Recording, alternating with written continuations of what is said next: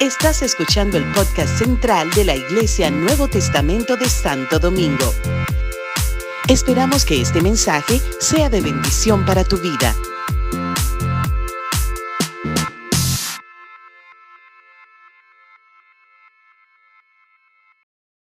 Sobre el tema vida abundante.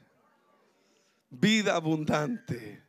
Porque creo que de verdad que sí que la estoy viviendo. Jesús dijo en el libro de Juan, en el capítulo 10, versículos 7 al 10, pero sobre todo tocaremos el 10, pero dice del verso 7 al verso 10, volvió Jesús a decirles, de cierto, de cierto os digo, yo soy la puerta de las ovejas. Todos los que antes de mí vinieron ladrones son y salteadores, pero no oyeron, pero no los oyeron las ovejas. Yo soy la puerta. El que por mí entrare será salvo y entrará y saldrá y hallará pastos.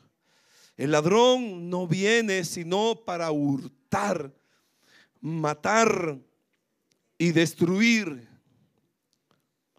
Yo he venido para que tengan vida y para que la tengan en abundancia. Esto es uno de los textos tremendos, preciosos que encontramos acerca de Jesús, de esa gracia que Jesús manifestó a lo que él había venido comentando y estableciendo el propósito para lo que Jesús había venido.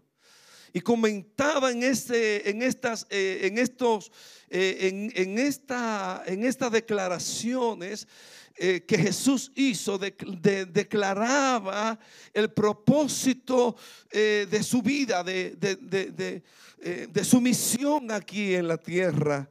Se manifestó a sí mismo diciendo que Él era la puerta de las ovejas, que Él era la puerta por lo cual las ovejas entraban, que Él era el, el buen pastor que daba su vida por ella. Y, a lo que había venido era para que tuvieran vida y vida en abundancia.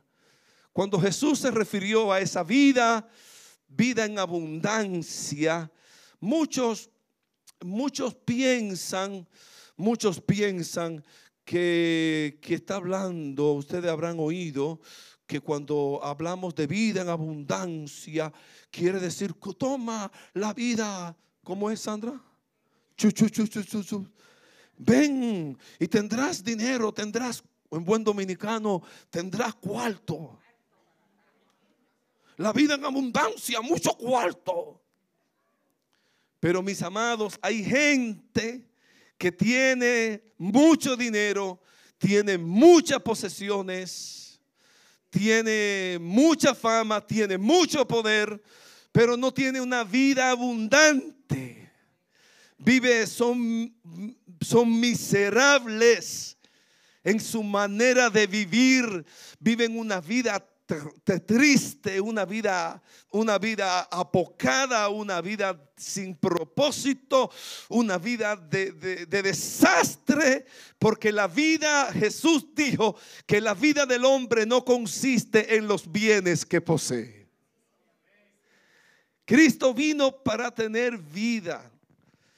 Al principio, cuando Dios creó la raza humana, Dios habló acerca de esta, de, de, de habló acerca de, de eh, cuando Dios creó la raza humana en el huerto del Edén, Adán y Eva, que ustedes conocen la historia, la verdad fue que algo pasó allí, perdimos algo que Dios le dio al hombre. Y quiero mencionar eh, algunos versos como Génesis 2, 9 eh, y luego 16 y 17. Escuchen lo que dice la escritura en Génesis. Y Jehová Dios hizo eh, nacer de la tierra todo todo árbol delicioso a la vista y, bueno para comer, y también el árbol de la vida en medio del huerto, el, el árbol de la ciencia del bien y del mal. Y mandó Jehová Dios al hombre diciendo, de todo árbol del huerto podrás comer, mas del árbol de la ciencia del bien y del mal no comerás, porque el día que comieres, ciertamente morirás. Pregunto yo a ustedes, ¿murió el hombre cuando comió del árbol? Pero se quedó vivo.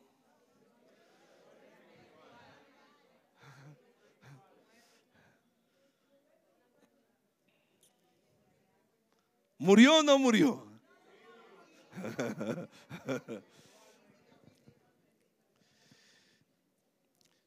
Para la vida, la palabra tiene varios significados. Y yo obviamente no sé griego ni hebreo, la verdad que me dan trabajo pronunciar esas palabras. Imagínense que me da trabajo el inglés, ahora el griego, el hebreo y todo eso. Pero hay una palabra, bión, que eh, algo así, que significa la vida del cuerpo. Hay otra que se llama suje, que es la, vida del alma. Pero hay una que bien conocida, la Zoe. Pues de hecho hay una, actriz dominicana, ¿verdad? Con ese nombre. ¿Cuál creen ustedes que significa Zoe? la vida espiritual.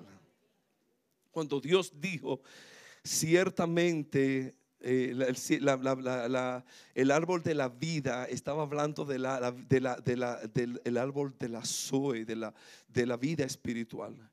Y ellos tenían la oportunidad, nosotros, la raza humana, tuvimos la oportunidad de saborear la vida de Dios.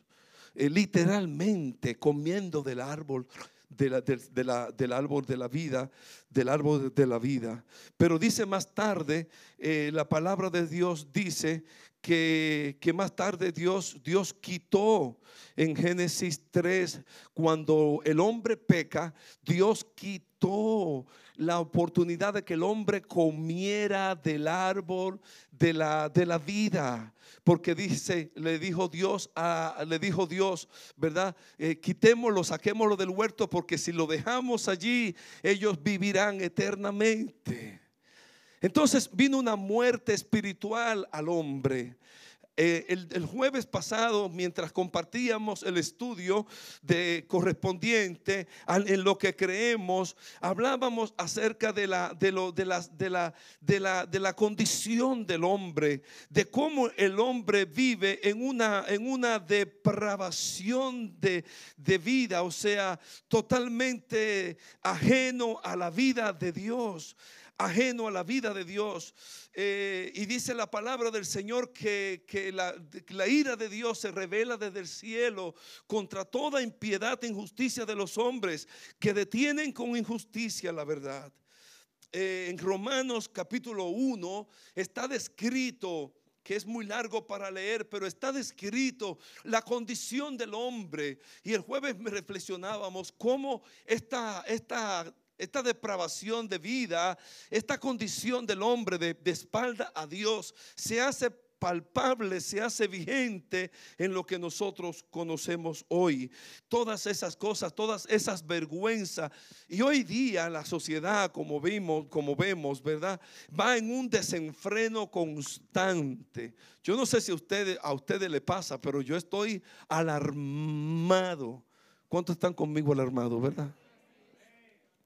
De esta gran depravación, una cosa alarmante, como hay agendas, agendas, agendas diabólicas, pero con muchos recursos, pero con mucho dinero, eh, tratando, ¿verdad?, de, de, robar los principios, los valores de la sociedad de que Dios ha establecido en su palabra. La verdad fue que en el Edén perdimos, perdimos la vida de Dios, perdimos, perdimos a, aquello que, nos asemejaba a Dios cuando Dios dijo, lo eh, haré al hombre conforme a mi imagen y semejanza. Perdimos la vida de Dios, perdimos, perdimos la, vida eterna. Perdimos la vestidura de Dios. Miren que el hombre estaba desnudo y no se avergonzaba porque estaba revestido de la gloria de Dios. Pero qué bueno que apareció Jesucristo. ¿Cuánto alaban a Dios por Jesucristo? Jesucristo es la esperanza. Jesucristo es la esperanza para el mundo perdido. La palabra de Dios dice que Jesucristo vino en, la, en segunda de Timoteo capítulo 1, eh, versículo 10, dice, pero ahora se ha manifestado por la aparición de nuestro Salvador Jesucristo, el cual quitó la muerte y sacó a la luz la vida y la inmortalidad por el Evangelio. Todo lo que nosotros habíamos perdido, la gloria de Dios, Jesucristo nos la devuelve. La vida de Dios, Jesucristo nos la devuelve la inmortalidad, dijo Jesús. Yo soy la resurrección y la vida, y el que cree en mí, aunque esté muerto, vivirá. Por eso entonces, cuando Jesús habla acerca de que Él vino, yo he venido para que tengan, el ladrón no vino sino para matar, robar y destruir, pero yo he venido para que tengan vida y vida en abundancia está hablando de esto, de que el ladrón, Satanás, ha siempre desde el principio queriéndonos robar, destruir, quitar. Eh, eh, esa es, el, es la misión de Él. Y, y, está haciendo todavía estrago en nuestras vidas. Y aún a, nosotros si nos descuidamos, va quitando, va mermando, eh, se, nos va moliqueando de la vida de Dios. Por eso necesitamos llenarnos más y más de Jesucristo. Por eso necesitamos buscar más y más de Él.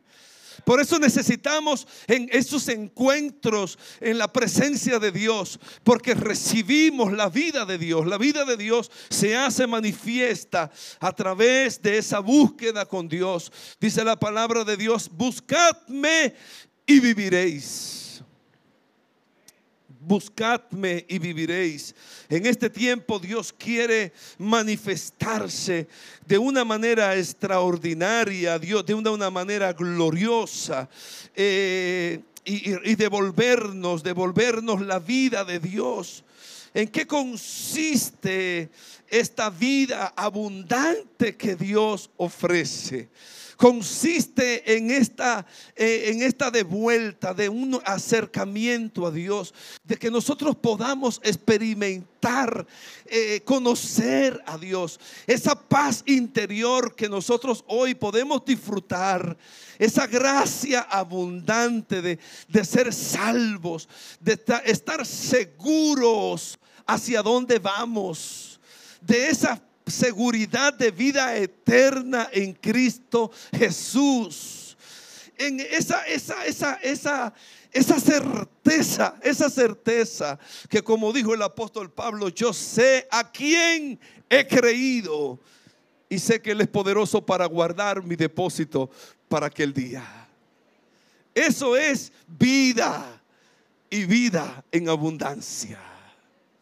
Y entonces en esa vida en abundancia, Dios te permite disfrutar no tan solamente de la vida de Dios, de la paz de Dios, del gozo de Dios, sino que te permite disfrutar los tuyos, disfrutar aquellas cosas que Dios te da.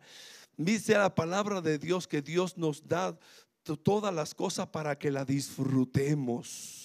Mira, disfruta en la vida abundante, que Dios te da. Disfruta, mi amado. No viva una vida triste. No viva una vida pesarosa y a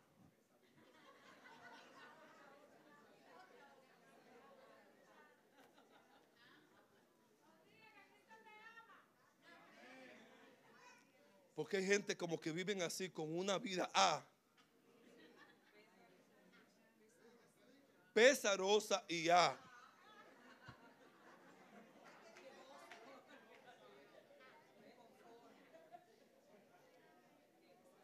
¿Me están entendiendo? Hay gente que son A y A. Y, de amargado, y, amargado, asa, eso. Desgracia, eso. Sí. Todo el que no tenga Dios está sin gracia. No tiene es un D.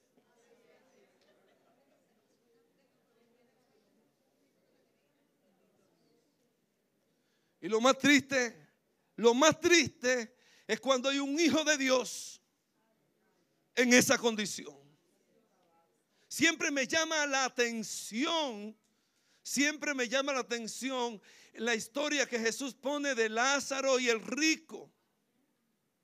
Dice la escritura en Lucas capítulo 16 que había un rico con gran esplendidez y había un, las, un mendigo, así se dice, ¿verdad?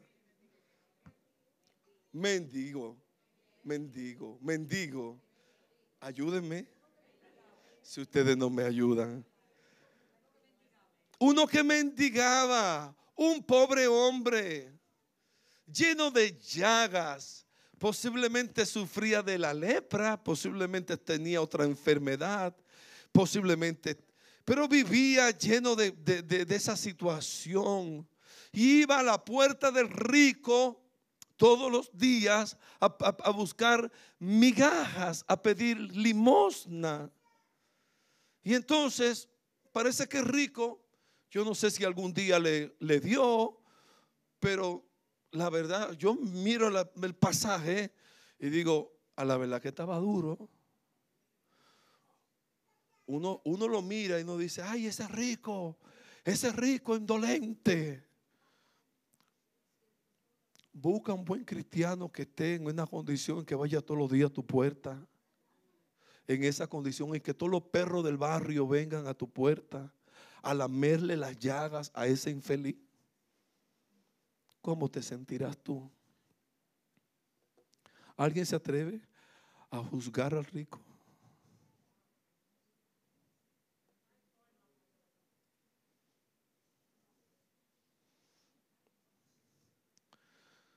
Ese señor, Lázaro, venía y todos los días venía con esta condición con esta situación, dame, dame, dame, ayúdenme, ayúdenme, ayúdenme.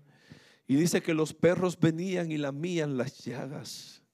Yo no sé por qué Jesús hace referencia a los perros, pero los perros en las escrituras, ustedes saben que la Biblia dice que los perros estarán fuera.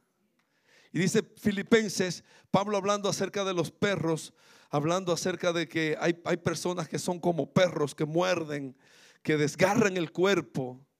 En otras palabras, el, sentido de perro en las escrituras no es algo bueno. Y, dejar eh, un santo que venga un perro a lamerlo, a lamerlo y quitarle, eh, tratar de limpiarlo, eh, no era nada también favorable. Quiere decir que mucha gente todavía, aún siendo justo, aún siendo creyente, aún buscando a Dios, que se deje lamer por los perros, que vengan los espíritus antagónicos a tratar de, de curarlos, a tratar de lamerlos.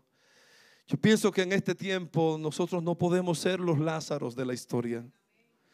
Tampoco el rico, tampoco el rico de la historia.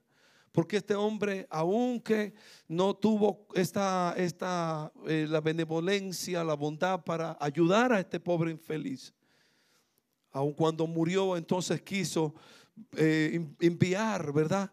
Alguien hablaba, a Marina hablaba el, viernes, eh, mandaba, siempre estaba mandando y, cuando llegó a la eternidad también quiso mandar, Padre Abraham, manda, manda a alguien. Mire, tuvo condolencia de sus hermanos, tuvo, tuvo una, una, eh, se acordó de sus hermanos y dijo, Padre Abraham, manda, manda a Lázaro para allá para que le predique a mis hermanos, porque mis hermanos van a venir a este lugar de tormento. Alguna vez alguien predicaba de esto y, y le puso de título al mensaje, así como solemos poner título a los mensajes, uno en el infierno y cuatro de camino. El hombre tenía cuatro hermanos y él ya estaba en el infierno y los cuatro hermanos venían de camino. Porque Abraham dijo, pero, pero tienen allá los hermanos, allá abajo tienen a los profetas. Ellos le van a predicar y ellos no tienen su corazón entenebrecido.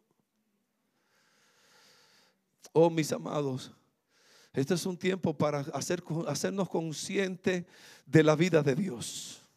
Este es un tiempo para nosotros como iglesia hacernos conscientes de la vida de Dios. Este es un tiempo que como iglesia necesitamos saber lo que tenemos. Este es un tiempo que como iglesia necesitamos estar convencidos a quién hemos creído. Y lo que nosotros hemos recibido, nosotros hemos recibido vida y vida en abundancia. Yo me dijo, papi, yo tengo ahí unos regalos. Si tú los quieres usar en tu mensaje, yo, ay, yo sabé, por Dios. Alguien estaba repartiendo dinero eh, en estos días, ¿verdad? Un actor. Yo no voy a hacer ese, ese pero miren, el que quiera,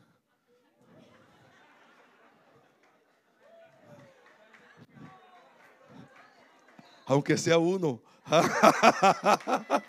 Yo he venido para que tengan y vida. Cristo da vida. Pero que tú estés consciente de lo que tú tienes, ese dulce que te acabo de dar, que tú lo puedas aprovechar y que tú puedas saber hacerlo sentir tuyo y compartirlo y compartirlo. No te quede con Cristo para ti solo. Compártelo. Comparte la vida en abundancia que Él te ha dado. No seamos egoístas. Jesús cuenta con nosotros. Él no va a mandar lo que se ha ido, los Lázaros que se han ido ya para la eternidad. Él tiene profetas aquí en la tierra. ¿Cuántos son testigos del poder de Dios? Aleluya.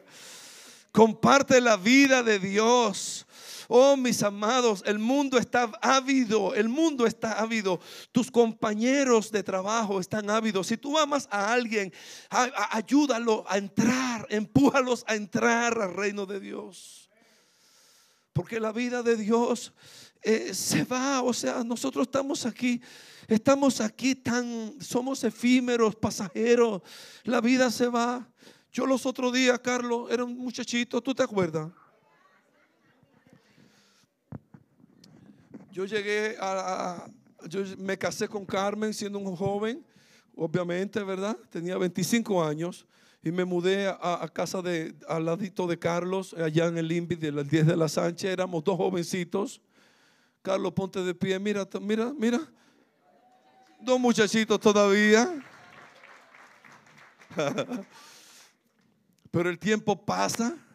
Y dice Marina, los, los años pasan, pisan y pesan. o sea, dice la escritura, Señor, enséñanos a contar nuestros días, que traigamos al corazón sabiduría. ¿Qué vamos a hacer? ¿Qué vamos a hacer con la vida que tenemos? Hagamos de esa declaración de esa cantante cubana, ¿verdad? Para Cristo, que los años que me queden por vivir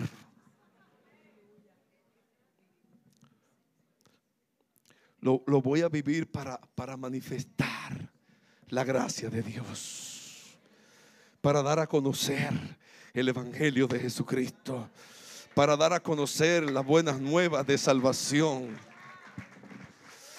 Yo he venido para que tengan vida y vida en abundancia.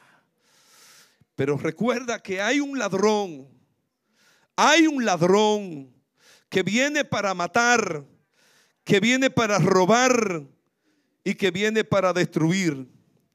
Satanás, Satanás no duerme, anda como león rugiente buscando a quien devorar. Pero en el nombre de Jesús nos levantamos, nos levantamos como David contra el Goliat. Y decimos, como dijo David frente a Goliat, tú vienes contra mí con espada y jabalina, mas yo vengo contra ti en el nombre de Jehová de los ejércitos. Jehová te entregará hoy en mis manos y yo te venceré. Así que Satanás que quiere robar nuestra vida, robar nuestra familia, robar nuestras finanzas, robar nuestra paz, robar nuestros matrimonios, robar, robar las cosas buenas que Dios nos ha dado, en el nombre de Jesús lo reprendemos. Robar nuestros hijos, robar su identidad, robar las cosas preciosas de Dios. Oh, en el nombre poderoso de Jesús nos levantamos a favor de nuestras familias nos levantamos a favor de nuestra tierra, nos levantamos a favor de nuestra iglesia. Ese es un tiempo, mis amados, en el nombre que Dios nos invita a que nosotros nos levantemos como un ejército en orden y llevemos la vida de Dios a aquellos perdidos. La Zoe de Dios está disponible. La vida de Dios está disponible. Jesús Jesús ha venido para eso, para que tengamos vida y vida en abundancia. Así que ya baste, baste ya el tiempo pasado, como dice Primera de Pedro, que fuimos rescatados de nuestra mala manera de vivir no con cosa corruptible como oro o plata, sino con la sangre preciosa de un cordero sin mancha y sin contaminación. Y más, más adelante dice que basta el tiempo pasado para andar como, como los otros gentiles, ¿verdad? La concupiscencia de nuestra carne. Dejemos y permitamos que la vida de Dios se manifieste en nuestra vida. Oh, mis amados, y salgamos de esta, de la, de, no, no, no andemos, ¿verdad? Como los demás gentiles. Dice la palabra de Dios en, Efesios capítulo 4, 17, pero os digo y requiero en el Señor que ya no andéis como los otros gentiles que andan en su vanidad de la mente, teniendo el entendimiento entenebrecido, ajenos de la vida, De la vida de Dios, por la ignorancia que en ellos hay, por la dureza de su corazón, los cuales después que perdieron toda sensibilidad, se entregaron a la lascivia para cometer con avidez toda clase de impureza. Esa es la condición del mundo hoy. Por eso ten misericordia con aquellos que no todavía no conocen al Señor. Si estás con en un grupo de gente que no conoce, que no busca, que no, que, mira, ten, misericordia y ora por ellos. Para que Dios, dice la escritura, como dice la escritura en segunda de Corintios, Dios venga, ¿verdad? Y ilumine los ojos de su entendimiento. Dice la palabra de Dios que el Dios de este siglo cegó, en segunda de, de, Corintios 4 me parece, el Dios de este siglo cegó el entendimiento de los incrédulos para que no les resplandezca la luz del Evangelio que hay en Jesús. Oh, en este tiempo necesitamos orar, tener misericordia, paciencia, pero a la misma vez manifestar la vida de Dios. La vida de Dios. ¿Saben que hay gente? Hay gente que no se atreve a, dar a conocer de que, de que vienen, de que son creyentes, porque no hay vida de Dios en ellos. ¿Cómo? ¿Qué van a decir mis amigos si yo vivo en la misma condición de vida de ellos? En la misma corriente de ellos. Oh Dios. Pero cuando tú decides, te decides por Dios cuando tú vienes al Señor con un corazón abierto y sincero y franco y te abres al Señor y la vida de Dios, la vida Zoe de Dios entra en tu vida, y se hace manifiesta en tu ser, entonces tendrás la oportunidad de darla a conocer. Yo viví también muchos años, un tiempo, ¿verdad? Que venía, la, iba a la iglesia por ser hijo de, padres creyentes. Imagínate, eh, eh, Gabriel, mi papá era pastor.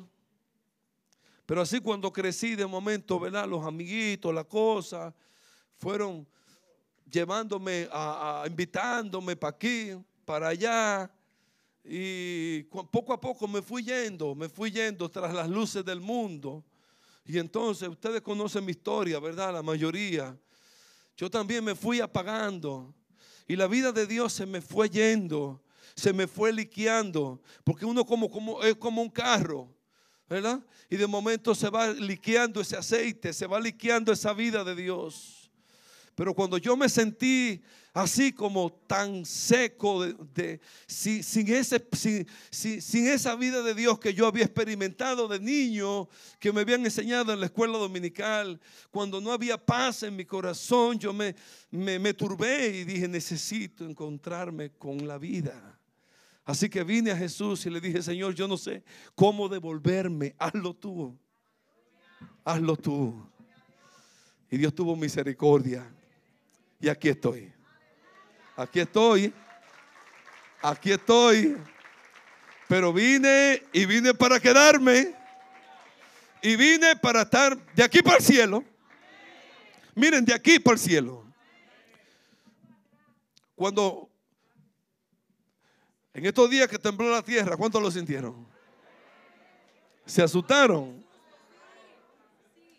Le confieso le confieso que lo viví. Y ahora yo estoy viviendo allá en un, un, palomar de eso. Y yo vi esa columna, ese, edificio moverse así. Pra, pra. Pero yo estaba ahí sentado en mi, en mi silla donde, donde oro después de, la, de, la, de, los matutinos. Había participado de los matutinos. Estaba meditando, buscando versos. Estaba meditando, estaba orando. Y cuando tembló, yo dije, ay, ay, ay, sí, ay, pero sí, si me toca ahora en buen momento, me voy con Cristo. Me voy con Cristo. Hay que estar listo. Hay que estar listo. Hay que tener el seguro de vida listo. El seguro de vida Jesús. ¿Estás? Carla, ven. ¿Estás? ¿Estás seguro de la vida de Dios en tu vida? ¿Estás seguro de la vida en abundancia que Jesús ofrece? A ese joven que yo le compartí hace unas semanas atrás, que le dije, Andrés, Germán, tenemos que llamar a Andrés. Yo le pregunté, ¿y tú tienes a Jesús? ¿Tú tienes seguro de vida? Y me dijo, sí, mi carro tiene seguro. Yo dije, no, no, el seguro de vida. Sí, le dije que, mi carro tiene seguro. No, no, no, el seguro de vida. Que si tú mueres hoy, si al salir de aquí tenemos un accidente, tú, cualquiera de los dos, tú y yo morimos, tú estás seguro para dónde tú vas. ¿Dónde va tu alma? A eso se refiere. ¿Estás seguro de la eternidad? ¿Estás seguro dónde irá tu vida, tu alma? Si tú no tienes esa seguridad, no salgas de aquí, no salgas de aquí. Jesús vino para darte vida y vida en abundancia. Hoy nos levantamos contra todos aquellos que quieran, han querido robar de la vida de Dios en nosotros.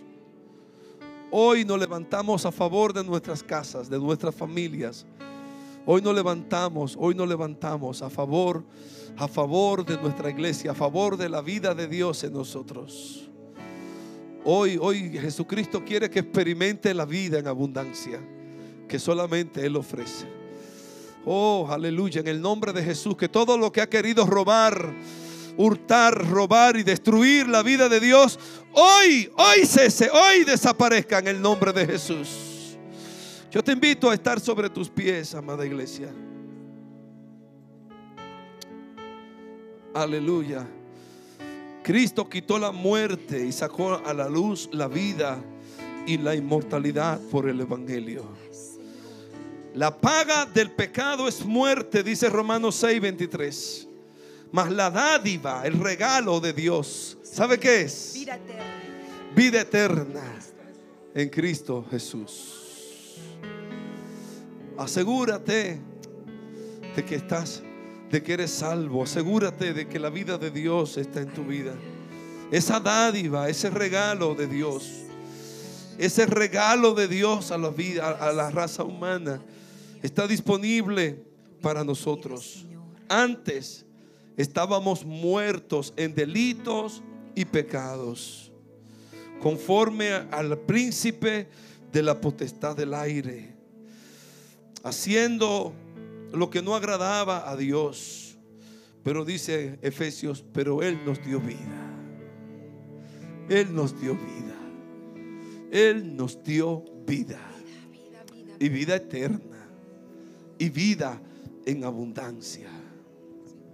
Yo quiero orar. Yo quiero orar primero por todos nosotros. Para que podamos entender y experimentar a plenitud la vida de Cristo. La vida en abundancia que Él ofrece. No se trata de cosas materiales, aunque las cosas materiales vendrán por añadidura. Pero lo primordial de la vida de Dios es Cristo mismo habitando en nosotros.